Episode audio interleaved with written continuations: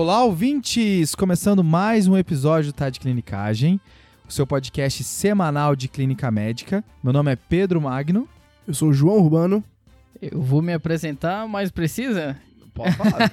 Eu que não vou mais te brincadeira, apresentar. brincadeira, pessoal. Aqui é José Marcos da Neurologia, tô de volta. Eu tô há um tempinho já sem vir pra aqui, né, sem dar um passeio aqui com os meninos pra para participar um pouco. Tava com saudade, confesso. Acho que o último que eu fiz foi, foi o de demências com o Rafa. É verdade, é verdade. É, então faz um tempinho já. Tava com saudade, viu, pessoal? Espero que vocês também. Lógico, Com lógico. certeza. E lembrando que quando eu tô com a dupla de neurologistas aqui, o Joca e o José Marcos, é porque vai ser mais um episódio de neuro, né? É, Isso é. aí. Olha, eu confesso que se fosse aquele episódio clínico, assim, pra eu comentar uma anemia, eu acho que eu não tenho mais tanta capacidade.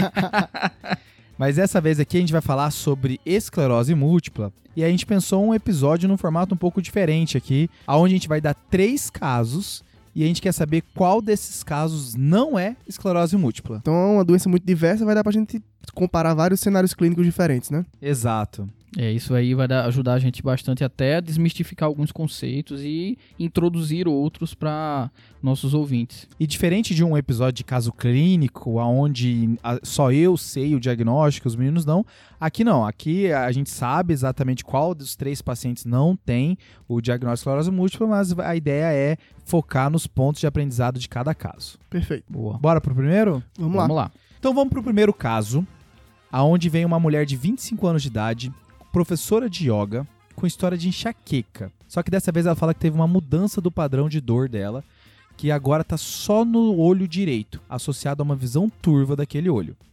Ao ser perguntada, ela fala que ano passado teve um quadro diferente, onde ela ficou com o braço direito dormente por cinco dias, que ela achou que tinha sido só porque não tinha dormido direito, tinha dormido em cima do membro, chegou a procurar um serviço de saúde, mas que foi liberado como ansiedade.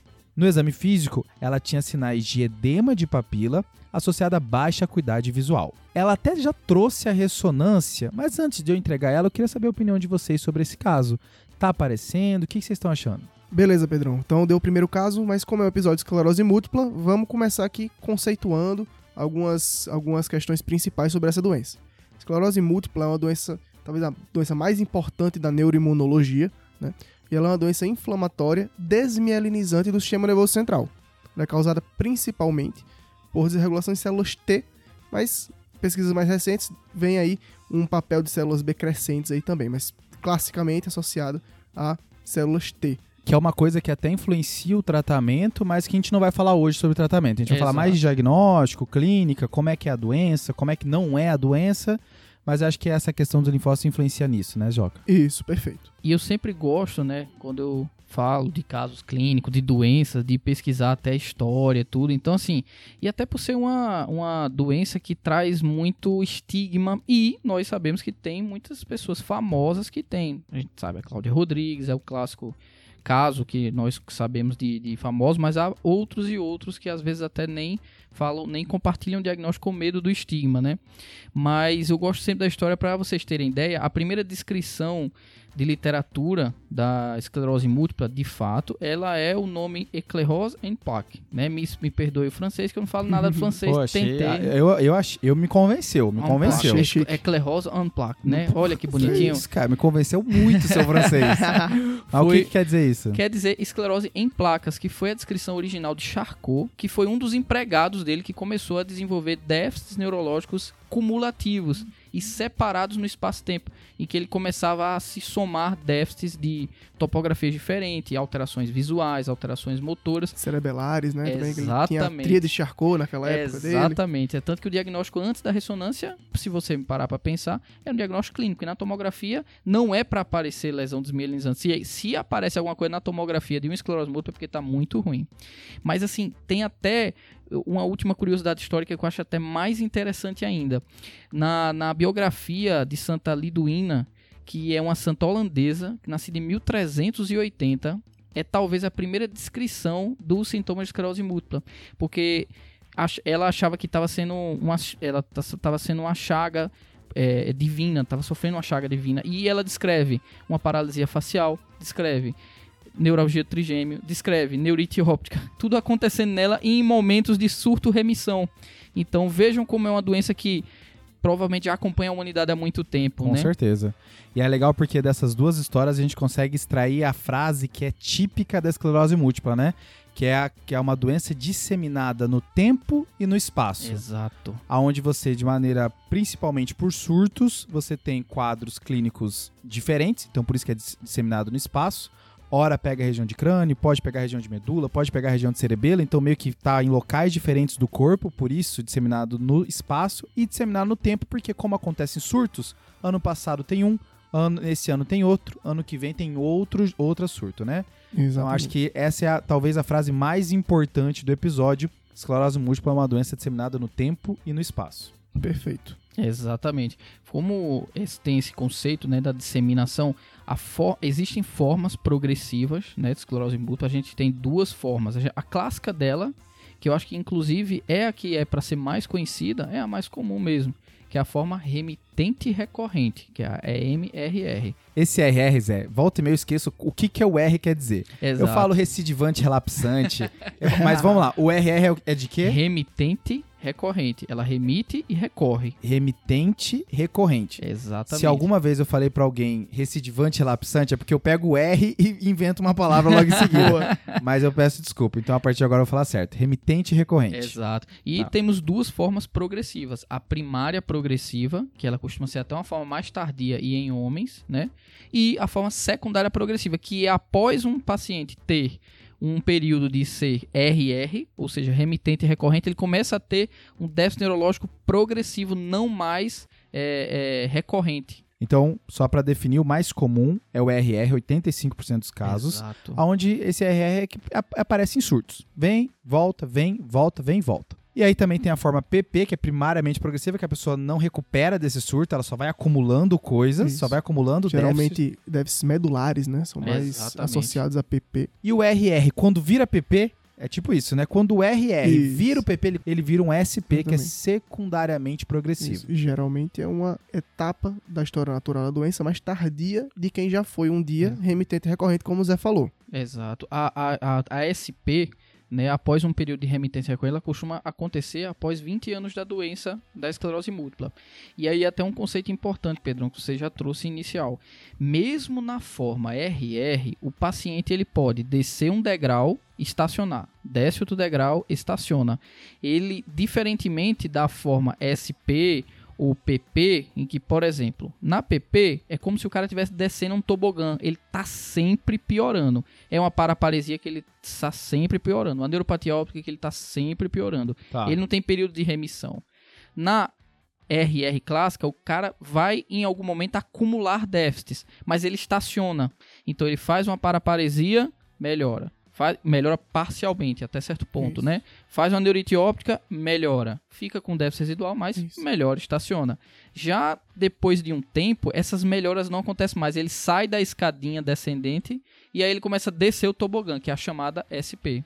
Isso aí. E essas questões de surtos, importante, que às vezes o paciente ele melhora com, sem ou apesar do médico, né? Exatamente. E os surtos podem ser separados por muito tempo entre eles. Então é importante a gente buscar no- na história, no passado, eventos que possam sugerir eventos neurológicos que a paciente deixou passar. Como, por exemplo, o caso que a gente viu agora da nossa professora de yoga. Que ela vem com sintoma neurológico agora, mas ela disse: Ah, ano passado eu tive um sintoma no braço. Será que esse sintoma no braço foi Exato. algum surto sensitivo que ela deixou passar? Exato. Ou foi algum outro, algum outro sintoma neurológico que não foi diagnosticado à época? E isso é muito comum, viu, de ter, e a gente tem que fazer a busca ativa nos nossos pacientes. Por quê? Imagine, é um paciente jovem que faz uma vertigem que dura dois, três dias. Esse paciente, no geral, vai ser diagnosticado como, entre aspas, 10 aspas, labirintite. E ele nem vai lembrar isso. Não, doutor, eu tive uma labirintite há três anos atrás, mas não tem nada a ver, né, com a doença. Mas na verdade já era um surto de tronco, por exemplo. Ah, não, doutor, eu tive um surto de neurite. Ele não vai dizer, eu tive um surto de neurite óptica. Não. Eu fiquei um dia, dois, com a visão embaçada e dolorida, disseram que era conjuntivite e eu melhorei. Eu fiquei um dia vendo duplo, depois melhorei. Exato. pronto. Então, assim, a gente tem que fazer essas perguntas ativas. Um caso que eu vi, Zé, é de uma paciente que ela teve neuralgia do trigêmeo, dois anos atrás, Clássico também. que passou e aí depois abriu um quadro que aí você fala, opa, peraí, essa neuralgia do trigêmeo já foi uma disseminação no espaço que agora bateu, né? Exatamente, Pedrão. Então, assim, eu acho que a principal mensagem pro ouvinte é, diante de um paciente com uma suspeita de esclerose múltipla, vá atrás da história, cave mais. Então, porque vai ter coisa.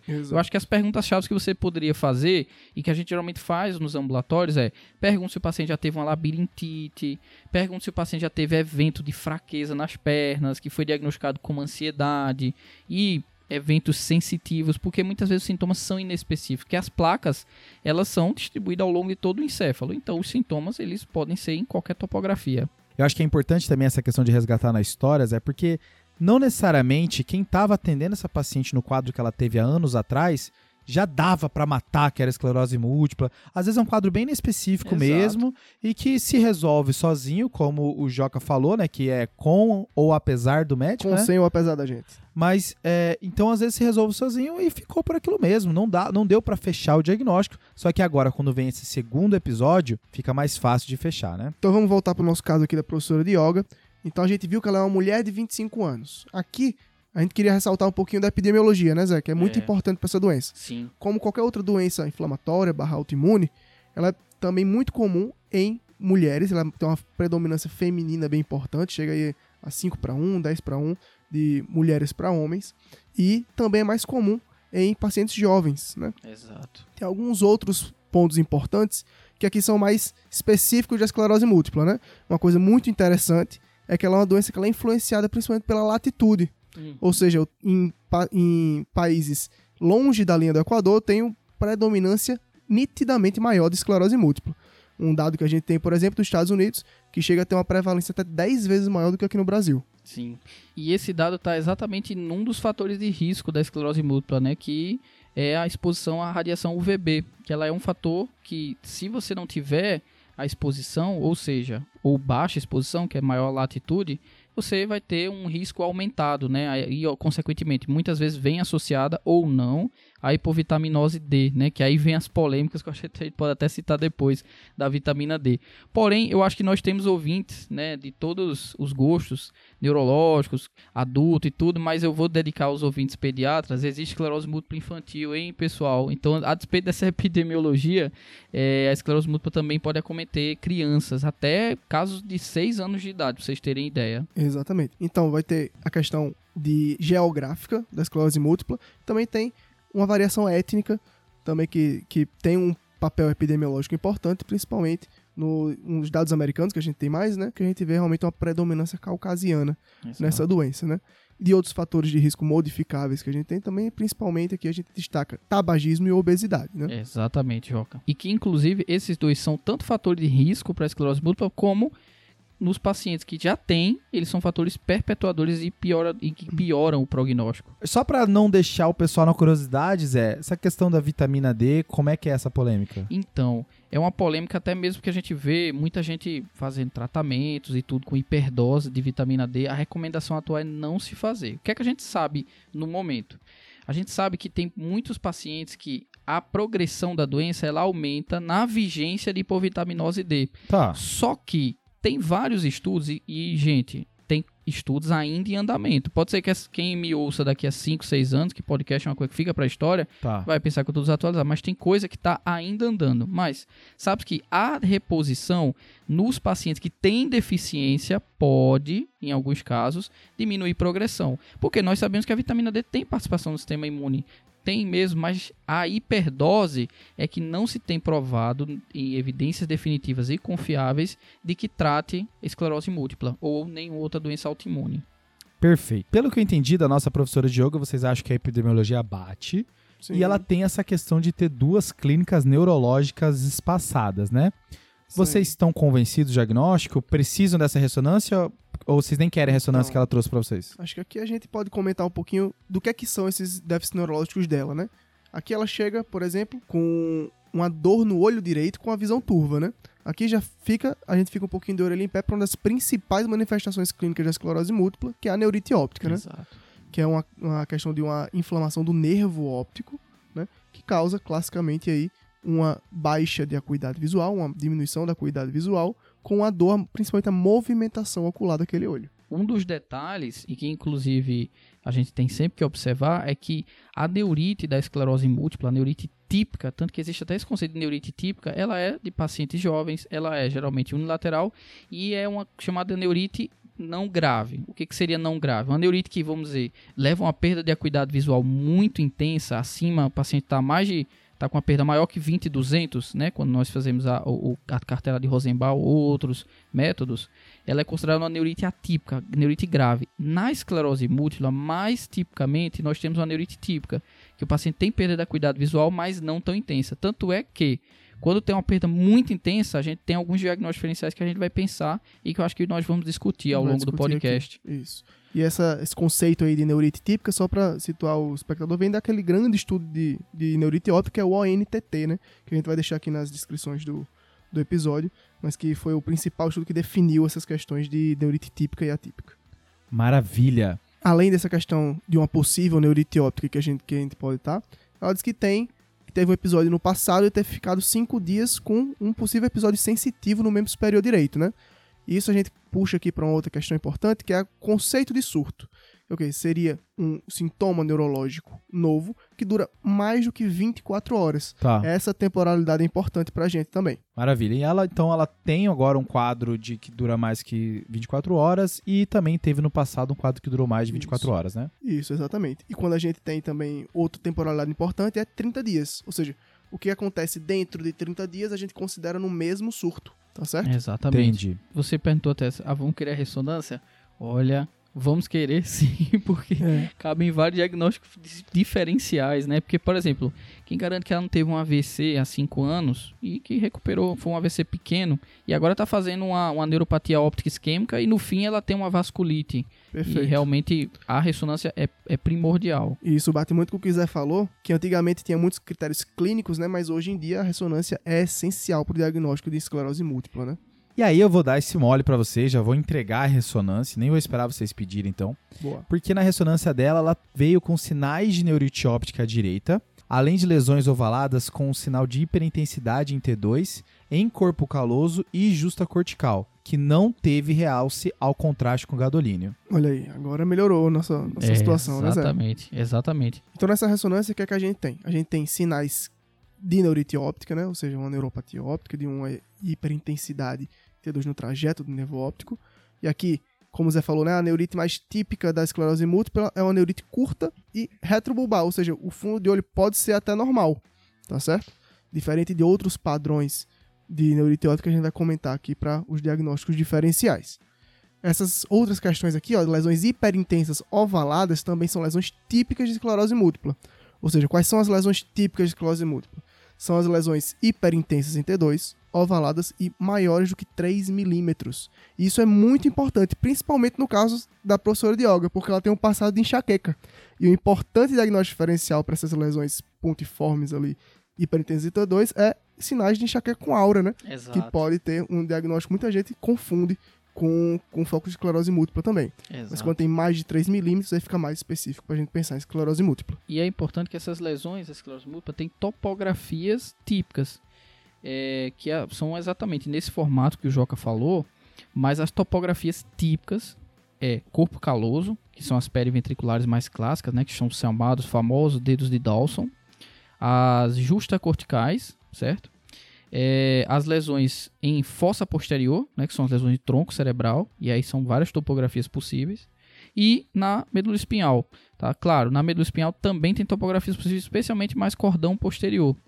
Mas é, é- é importante você até localizar o- o- os locais que estão essas lesões, porque falam a favor da esclerose múltipla ou não. Exatamente. E aqui, quando a gente tem duas topografias no mesmo exame de imagem, a gente tem aí uma disseminação no espaço, né? Exato. Queria só chamar a atenção assim, de um ponto que os, os subespecialistas em doenças desmielinizantes sempre reforçam, né? Geralmente, geralmente não. Não existe esclerose múltipla sem acometimento do corpo caloso. Desconfie desse diagnóstico. Porque é muito, muito, muito típico. Nem que seja uma lesão pequenininha, tem que ter corpo caloso acometido. Exatamente. Corpo caloso ou próximo ao corpo caloso, né? Exato. E essa distribuição tem uma lógica fisiopatológica aí. Principalmente porque as lesões às vezes acompanham o trajeto das veias, né? Ou seja, são lesões perivenulares, que é clássico aí da fisiopatologia da esclerose múltipla. Daqui tem um sinal que é muito, muito, muito específico na imagem, que é o sinal da veia central. Ou seja, é uma veia com uma lesão desmielizante ao redor dela. Ou seja, realmente uma coisa muito característica de esclerose múltipla. Além desse, como eu já tinha comentado, dos locais, né? Um outro aspecto que chama atenção nessa ressonância é que as lesões têm lesões sem realce ao contraste né, a, as corpo caloso, que são lesões que não estão ativas, ou seja, são lesões antigas. Outro formato, outra aparência dessas lesões antigas, às vezes pode aparecer como black holes, né, que é uma hipointensidade no T1, que fica literalmente um buraco na substância branca no local em que teve atividade prévia. É como se a gente visse através da ausência de contraste que é uma lesão antiga e aí você consegue de novo configurar a questão do tempo aqui, né? Exatamente. Porque quando a gente vê uma lesão captando contraste, ou seja, captando gadolina, isso traduz pra gente que há uma quebra de barreira, ou seja, há uma atividade inflamatória agora naquele local. Maravilha. Então, pelo que eu entendi, vocês estão bem tendenciosos a falar que a nossa professora de yoga tem esclerose múltipla, né? Sim, Sim. sim. Vamos para o segundo caso, então? Simbora. Vamos lá.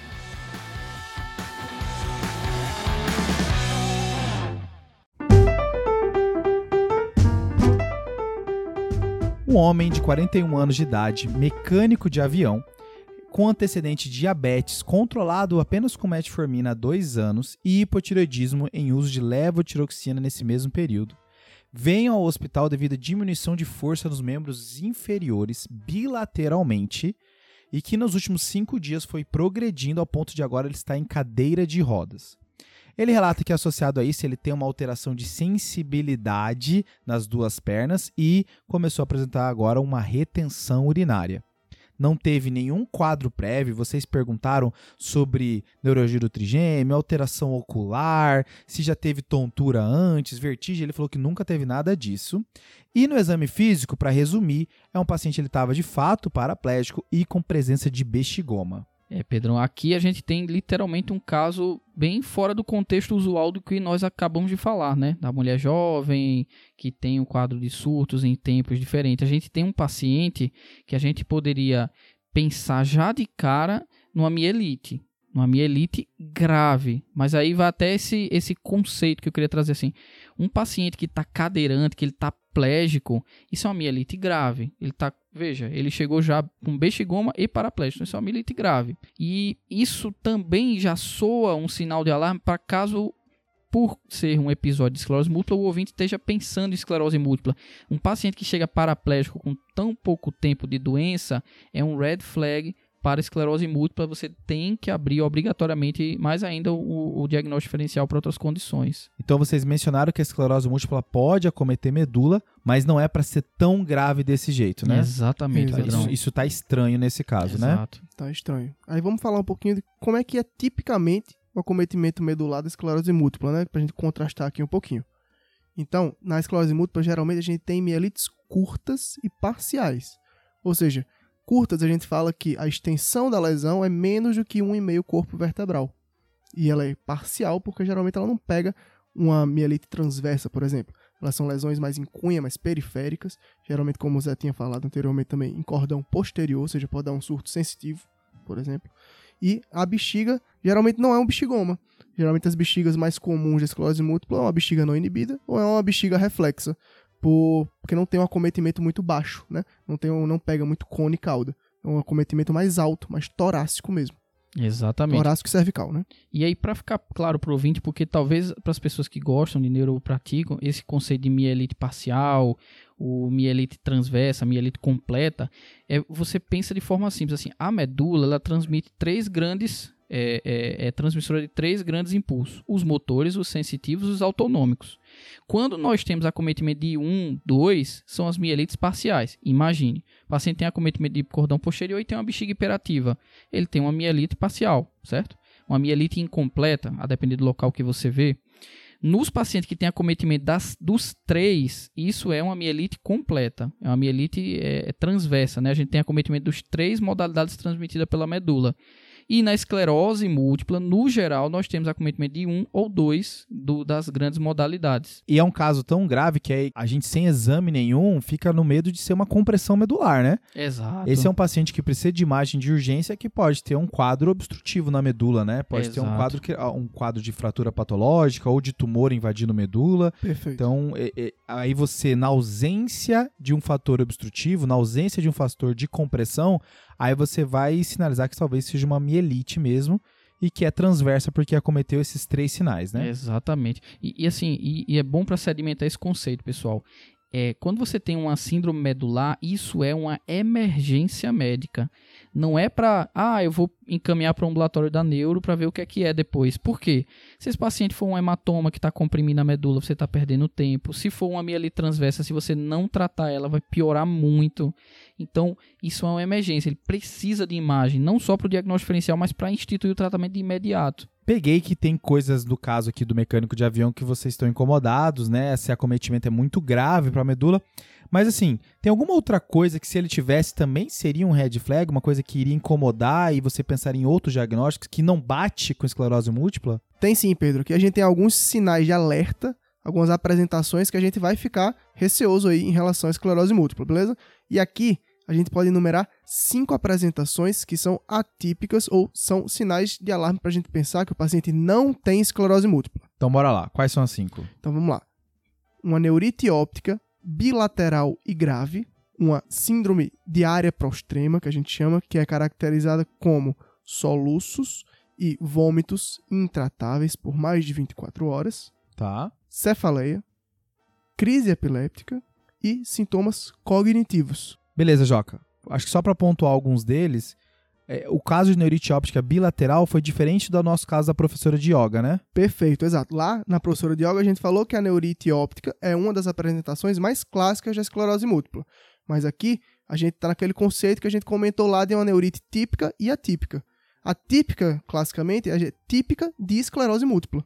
A atípica, a gente vai pensar em outros diagnósticos, como por exemplo o principal deles aqui, o diferencial, vai ser a neuromielite óptica, que é outra doença da neuroimunologia, outra doença desmielinizante. Que, é um dos principais diagnósticos diferenciais de esclerose múltipla, né? Perfeito, que pode muito, muito bem se confundir com esclerose múltipla em alguns cenários, tá? Então, se a gente tem uma neurite óptica bilateral com uma perda visual pior do que 20-200, né, que seria o corte ali pra gente pensar numa neurite típica, eu tenho que ficar atento que esse paciente pode não ter esclerose múltipla. Perfeito. Entendi que então a esclerose múltipla parece ser um quadro mais leve do que o do NMO, né?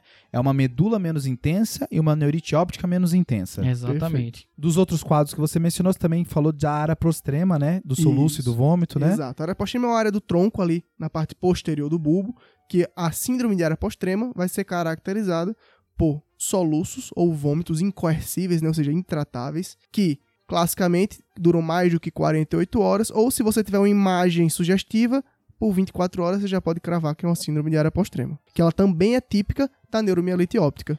Tem até quadros de AVC dessa área, né? Um paciente pode Isso. ter uma área, pode ter uma lesão isquêmica dessa área, né? Isso, exato. Mas de critério diagnóstico, ela faz parte também de critério diagnóstico de neuromielite óptica, que é um diferencial importante que a gente está comentando. E os últimos três eu tô imaginando que quadros mais difusos não batem bem, né? Cefaleia, convulsão e distúrbio de cognição, né? Que Isso. são os últimos três. Então, no quadro mais difuso não bate com esclerose múltipla, Isso, né? exato. E aqui cognição a gente fala de tudo, memória, linguagem, é, visoespacial, qualquer domínio cognitivo, a gente vai achar um pouco estranho para a esclerose múltipla. Maravilha. Mas o nosso paciente mecânico de avião, ele não tem esses outros quadros de alarme para pensar em outro diagnóstico diferencial, parece um quadro só medular. E como o Zé já falou, esse paciente grita a necessidade de um exame de imagem da coluna para ver se tem fator obstrutivo ou não, porque a gente pode estar perdendo tempo aqui, né? Além de uma ressonância de medula, Zé, você quer algum outro exame aqui para ele? Exato. Eu acho que vale a pena a gente puxar esse gancho dos exames complementares diante dessas condições que podem simular sintomas de esclerose múltipla ou de outras doenças mielinizantes, né? Outras coisas que podem fazer são outras doenças autoimunes, inclusive, por exemplo, lúpus e Sjögren, elas têm associação com neuromielite óptica, podem coexistir esses dois diagnósticos. Então, de, de maneira mais didática, além do exame, saindo do exame de imagem, que vai ser obrigatório, condição sine qua non para a gente poder dar o diagnóstico, pra, passando por exames laboratoriais gerais, eu pediria para esse paciente, como diz o Joãozinho, não é um hemograma e um copo d'água não se nega para ninguém, tá? Porque vai que o paciente tem uma anemia hemolítica associada, né, que sugestione a presença de algum outro diagnóstico diferencial. Como o próprio lupus que você mencionou, né? Exatamente. A gente vai pedir sorologias, especialmente sífilis e. HIV, porque vão simular tanto condições, por exemplo, infecciosas permitidas por o HIV muito imunossuprimido, como a própria neurosífilis, que às vezes pode abrir com um acidente vascular medular, uma clínica mais aguda como essa. Mas as outras sorologias, se disponíveis, têm que ser pedidas, porque, por exemplo, a hepatite C vai predispor a crioglobulinemia e crioglobulinemia também pode fazer um coacometimento medular. Perfeito. Se disponível, pede também. Aquela máxima, né? O caso ficou estranho e você não tem certeza do diagnóstico, vale a pena a sorologia, né? Exatamente. Então, além desses laboratoriais gerais, é importante também, após a imagem, fazer o exame do líquor. Porque o líquor vai, inclusive, nos ajudar a diferenciar de causas inflamatórias e infecciosas. Por quê? A causa mais comum de mielite transversa é infecção. É mielite viral. São as mielites por enterovírus. Então, o líquor vai ter alguns padrões. Então, a gente vai diferenciar mielites bacterianas, vai ter mielites por tuberculose, por fungo. Então o líquor vai ajudar nesse ponto. E aí eu queria trazer até um detalhe. Veja, a despeito de ajudar a gente ver, por exemplo, neutrófilos no líquor, a despeito de podermos pensar em CMV e bactéria, a neuromielite óptica também é uma das condições que classicamente pode fazer neutrófilos e até eosinófilos no líquor. Então a gente pede o exame, mas a gente tem que estar preparado para a interpretação. E aí, saindo desse laboratorial geral, do LICO, eu queria pedir dois marcadores que são laboratoriais, mas eu deixei por último por serem muito específicos de doenças desmi- desmielinizantes, que seria o anticorpo antiaquaporina 4 e o anticorpo anti-MOG, né, que é, a, é o anticorpo antimielina do oligodendrócito. Então, a gente pedindo esses dois anticorpos também ajudam no diagnóstico diferencial dessas mielites graves. Antiaquaporina é um exame que eu sei que está relacionado à neuromielite óptica, né? Exatamente. E, e o antimog? O antimog, ele, ele pertence à própria doença chamada atualmente de MOGAD, que é MOG é, é, Associated Diseases. Tá. Por quê? Esse anticorpo está associado a vários tipos de apresentação no sistema nervoso central, desde crise convulsiva, neurite óptica, uma apresentação bem semelhante à neuromielite óptica, tanto é que se achava que os casos em que a aquaporina 4 era negativa e o paciente tinha um fenótipo de neuromielite óptica, todos seriam antimog, mas não é, ela é uma doença separada. Aí viram que eram doenças separadas. Tá. Exato. Então, esses dois exames, eles vão falar contra a esclerose múltipla e vão falar a favor dos diagnósticos diferenciais, né? Exatamente, exatamente. A gente não espera a positividade deles. E Zé, então, hemograma, exames de sangue gerais, né, para ver se tem alguma coisa. Você mencionou o líquor para pensar em diagnósticos diferenciais e os exames de sangue que aproximam dos principais diagnósticos diferenciais da esclerose múltipla, que é o antiaquaparina e antimog. Algum outro exame de sangue geral aqui que é importante? É importante, até pela história, viu, Pedrão? A gente não sabe, mas, por exemplo, se ele tiver uma tireoidite Hashimoto ou ele tiver esse diabetes de causa autoimune, né, um LADA da vida, reforça a possibilidade de ser um diagnóstico diferencial para, por exemplo, é, neuromielite óptica. Por quê? Até pela fisiopatologia. A, a, a esclerose múltipla, a, a fisiopatologia dela predominantemente é de linfócitos T. E a esclerose múltipla, ela raramente tem associação com outras doenças autoimunes.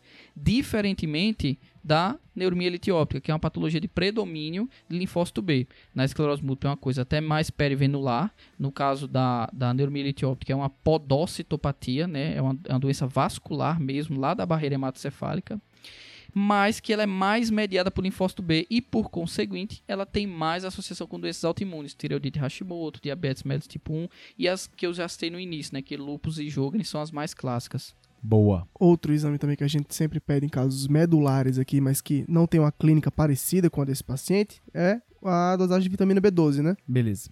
Tranquilo? Nosso paciente veio com B12 acima do valor da normalidade. Lembrando que a gente já citou aqui, já, a gente já tem episódio aqui no TDC de deficiência de vitamina B12.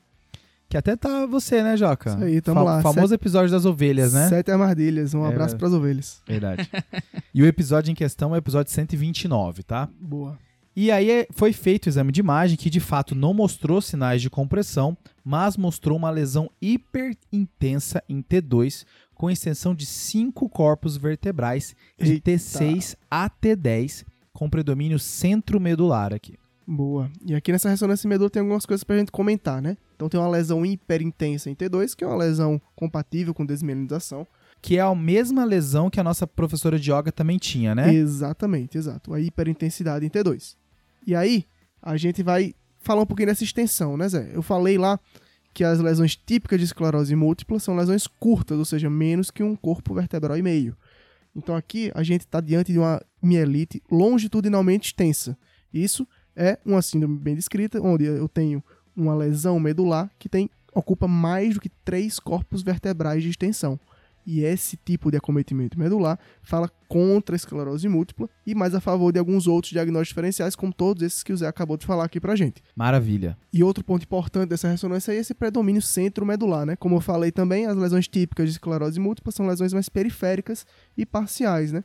Aqui a gente vê um domínio, um predomínio centromedular. Quem é que está no centro da medula? O canal central da medula que leva o líquor, ou seja, quem está ali ao redor do canal central da medula, muito epêndima, muita água, muito líquido. Então, a aquaporina vai estar tá mais predominante ali nessa região centro-medular. Por isso que é mais comum de neuromielite óptica, que a gente acha que talvez seja o diagnóstico desse cara aqui, né? Exato, exato.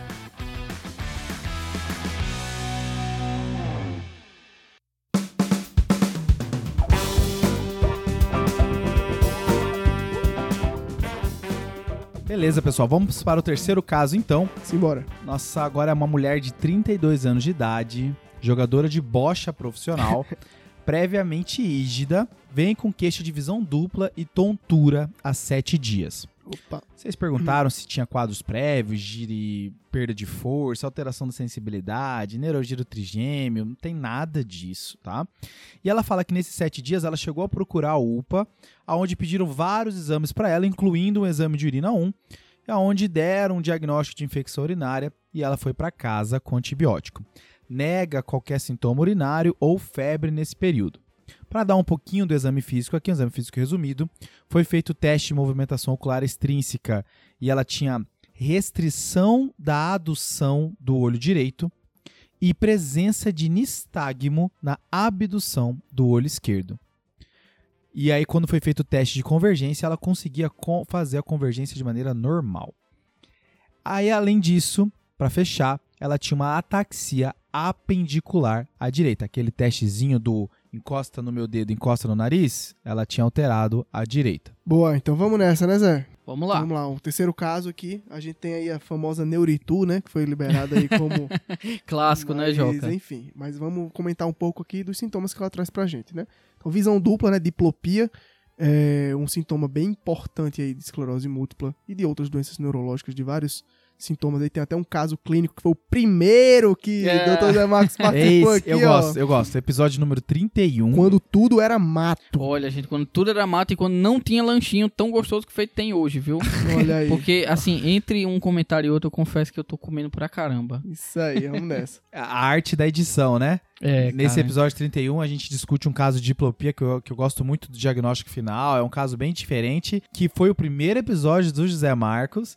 E nesse caso, a gente tem essa alteração no exame físico, que essa paciente tem que ter uma síndrome específica, né, Joca? A alteração de motricidade ocular extrínseca que essa paciente tem caracteriza pra gente uma coisa muito comum, uma síndrome que a gente, como neurologista, a gente vê muito, que é a oftalmoplegia internuclear.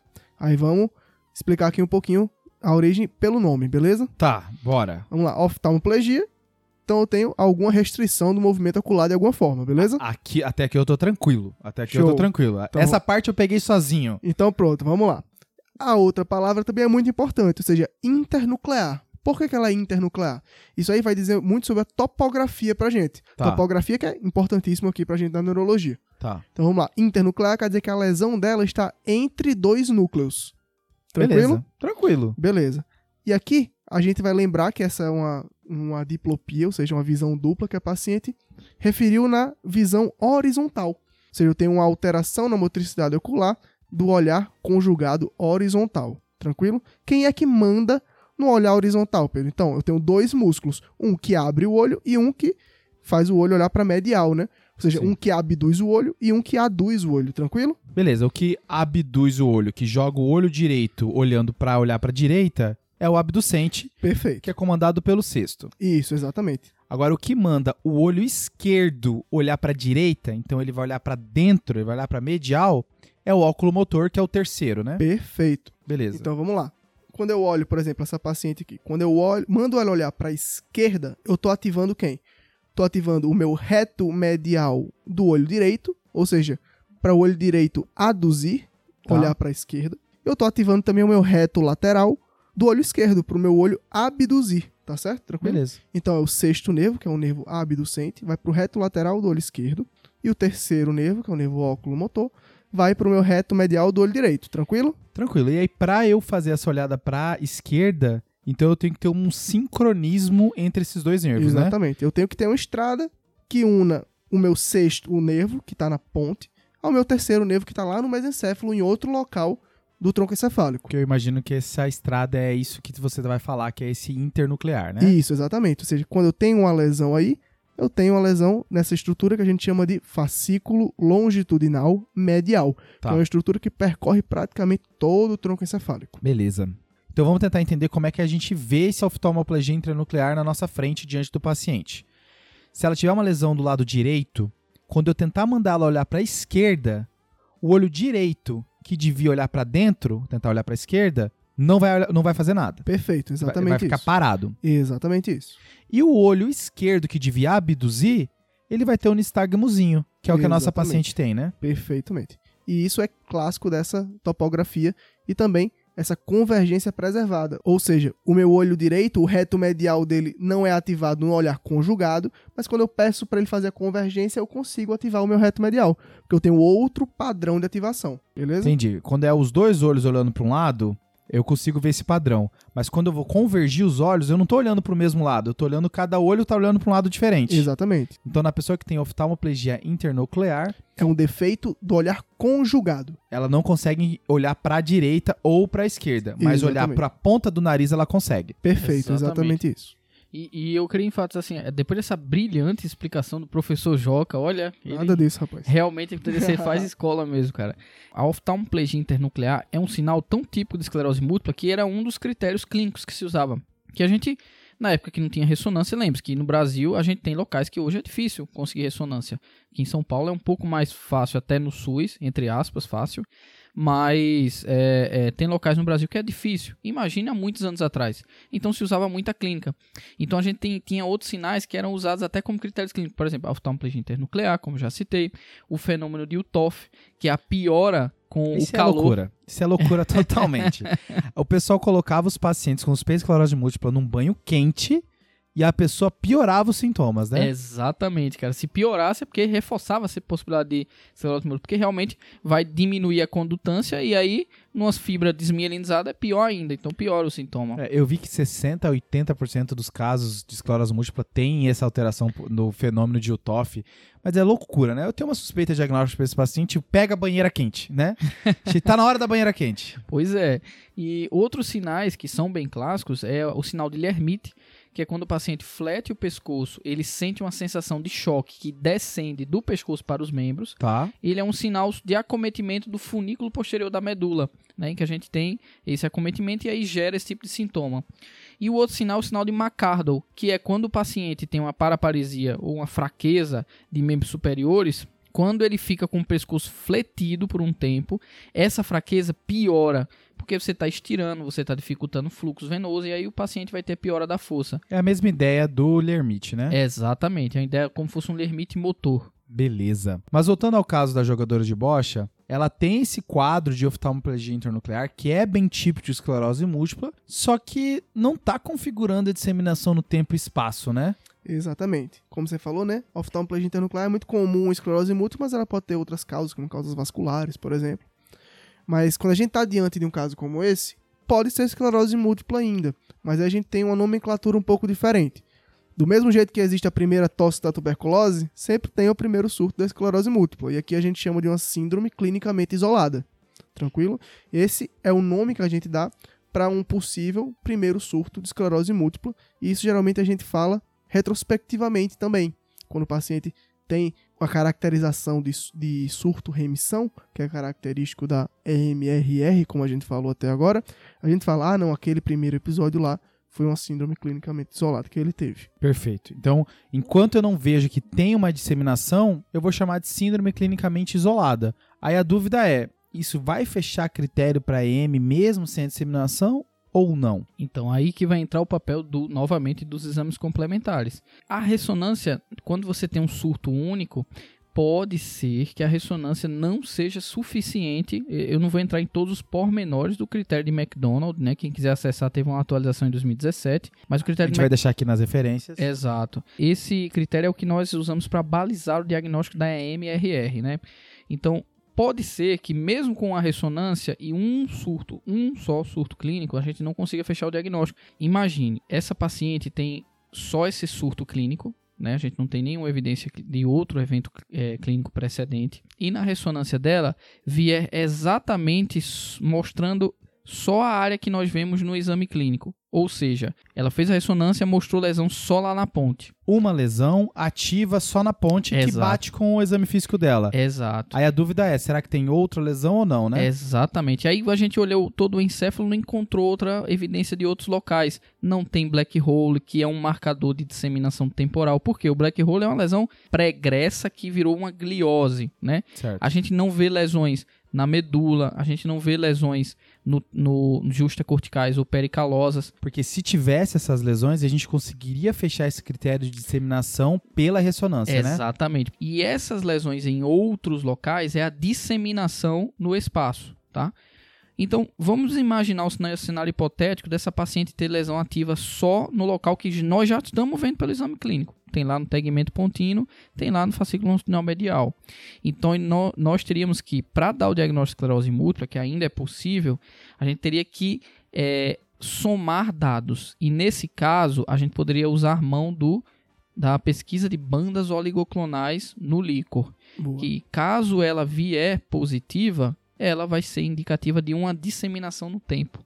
né? Ela vai ser um, um- um critério que vai se somar a esses dois outros que eu falei, que é esse surto clínico e essa lesão isolada no- na ressonância, para dar o diagnóstico de esclerose múltipla. Perfeito, Zé. Aqui acho que cabe a gente explicar um pouquinho o que é que é BOC, né? Que a gente chama de BOC, mas essa sigla significa bandas oligoclonais, né? Nada Exatamente. mais é do que uma pesquisa de GG. É uma eletroforese que a gente faz concomitante no líquor e no sangue. E a gente compara essas eletroforeses para ver se eu tenho uma passagem de GG, um índice de GG aumentado no líquor ou se eu tenho uma produção intratecal Exata- de imunoglobulinas. Ou seja, um marcador de inflamação diretamente no sistema nervoso central. O, o legal do BOC é que ele é, ele é comum na esclerose múltipla, né? Eu vi locais falando presente em mais de 90% dos pacientes. Exato. Só que tem que estar corroborado com a clínica, com a suspeita, né? Exato. Porque Perfeito, neurocifres pode vir positivo, quadros de meningoencefalite aguda e crônica podem vir positivo, Guillain-Barré pode vir positivo, só que aí você tem que entender o que, que você está buscando, se bate com aquilo que você está procurando, né? Exatamente. A nossa paciente fez uma ressonância que mostrou uma presença de hipersinal em T2 em braço da ponte, tegmento pontíneo, com captação de contraste, tá? Que bate com a clínica que ela tem, né? Exatamente. é uma lesão na. A clínica mostrava uma lesão na ponte. Essa lesão na ponte tem captação de contraste, então mostra que tem atividade. Mas ela também tinha outra lesão com hipersinal em T2 que não captava contraste, só que dessa vez em região periventricular. Olha aí, então é uma lesão mais antiga, né? Exatamente, exatamente. Então, com essas duas lesões em locais de diferente e característica diferente, uma captando contraste e outra não, a gente tem uma disseminação temporal, a gente pode fechar o diagnóstico de esclerose múltipla nessa paciente também. Beleza. Perfeito. Pedrão, outra coisa pra gente comentar aqui desse caso, pra gente fechar, um conceito importante pra gente também, é que no meio dessa história aqui da nossa jogadora de bocha profissional, ela teve uma suspeita aí de infecção do trato urinário. Pacientes que têm esclerose múltipla, quando tem uma infecção, alguma outra descompensação clínica, eu posso ter uma piora de sintomas pregressos que o paciente já teve em outros surtos, por exemplo. Por exemplo, uma paciente que tem um surto sensitivo no braço esquerdo e ela tem uma infecção e piora o, o sintoma sensitivo que ela já tinha, isso pode acontecer. Isso não significa que seja um novo surto. Ou seja, isso a gente chama de pseudo-surto. Ou seja, não necessariamente a gente vai precisar pulsar essa paciente, fazer um tratamento imunomodulador na, na fase aguda. É uma descompensação da doença de base que pode melhorar quando você trata clinicamente esse, esse surto, esse insulto agudo, né? Acho que dá pra gente acrescentar esse critério naquela definição de surto que você deu, né, Joca? Exatamente. Você falou que tem que ter o sintoma persistente por mais de 24 horas na ausência de infecção, né? Perfeito. Isso, e fatores descompensadores, né? Porque, mas isso vale para todas as, assim, eu acho que um, um grande chefe meu ensinou uma vez, nós somos nosso pior órgão, certo? Então, por exemplo, o paciente que tem insuficiência cardíaca pega uma infecção, piora a insuficiência cardíaca. O paciente que tem DPOC, que está desidratado, pega uma infecção, piora o DPOC. E o paciente neurológico, seja qual, seja, ah, seja qual for a doença neurológica, ele vai piorar do déficit prévio. Então, por exemplo, um paciente que tem uma demência, uma demência subclínica, ele tem um declínio cognitivo, ele vai fazer um delirium. Delirium, por exemplo, só faz quem pode, né? Não faz quem quer. Paciente com epilepsia pode fazer escape convulsivo. Exato. Pa- pacientes com AVC prévio pode ter piora da clínica do AVC dele. Exato. É- é- Esse conceito do sintoma neurológico piorar num contexto de infecção é sempre bom martelar. Só que a nossa paciente não tinha sintomas de infecção urinária, não, Não. tinha sintomas de febre, não era um pseudo-surto. Aqui provavelmente era um, no- um quadro neurológico com que acabou fechando como esclerose múltipla, né? E pra reforçar, não existe neuroitu, tá? Boa. Acho que é pra gente encerrar os casos, então a nossa primeiro caso, a professora de yoga fechou como esclerose múltipla Isso. e foi tratada. O mecânico de avião do segundo caso acabou pedindo anti-aquaporina que veio positivo e foi tratado como neuromielite óptica. E o terceiro caso, a nossa jogadora de bocha também fechou como esclerose múltipla e foi tratada como tal. Maravilha, pessoal? Maravilha. Maravilha. Foi um Encerramos. episódio muito denso, mas acho que deu pra introduzir conceitos legais aí dessa doença. Eu confesso assim, né? Não é porque eu tô participando e é também porque eu tô participando. Mas eu gostei desse formato, né? De você poder abordar por tópicos através de casos. E aí, queria um feedback dos nossos ouvintes, né? Pra saber o que, que eles acharam desse formato, se cabe pra outras doenças, dá pra brincar com lupus aqui, dá pra brincar com algumas infecções.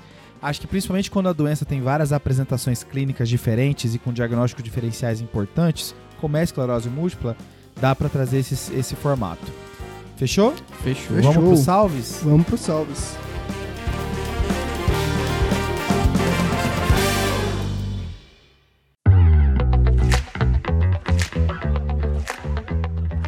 E começando com José Marcos. Qual é o seu salve, Zé? Olha, meu salve vai lá para meus colegas de Pernambuco que estão me ouvindo. E assim, gente, eu, eu mandei até uma mensagem pro Rafa recente, né?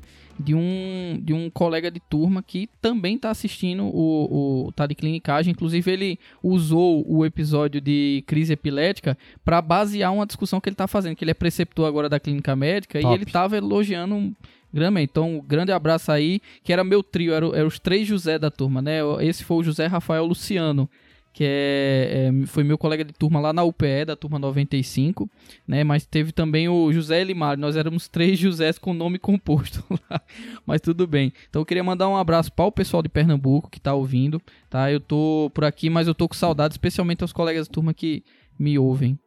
Um abraço. E, e você, Joca?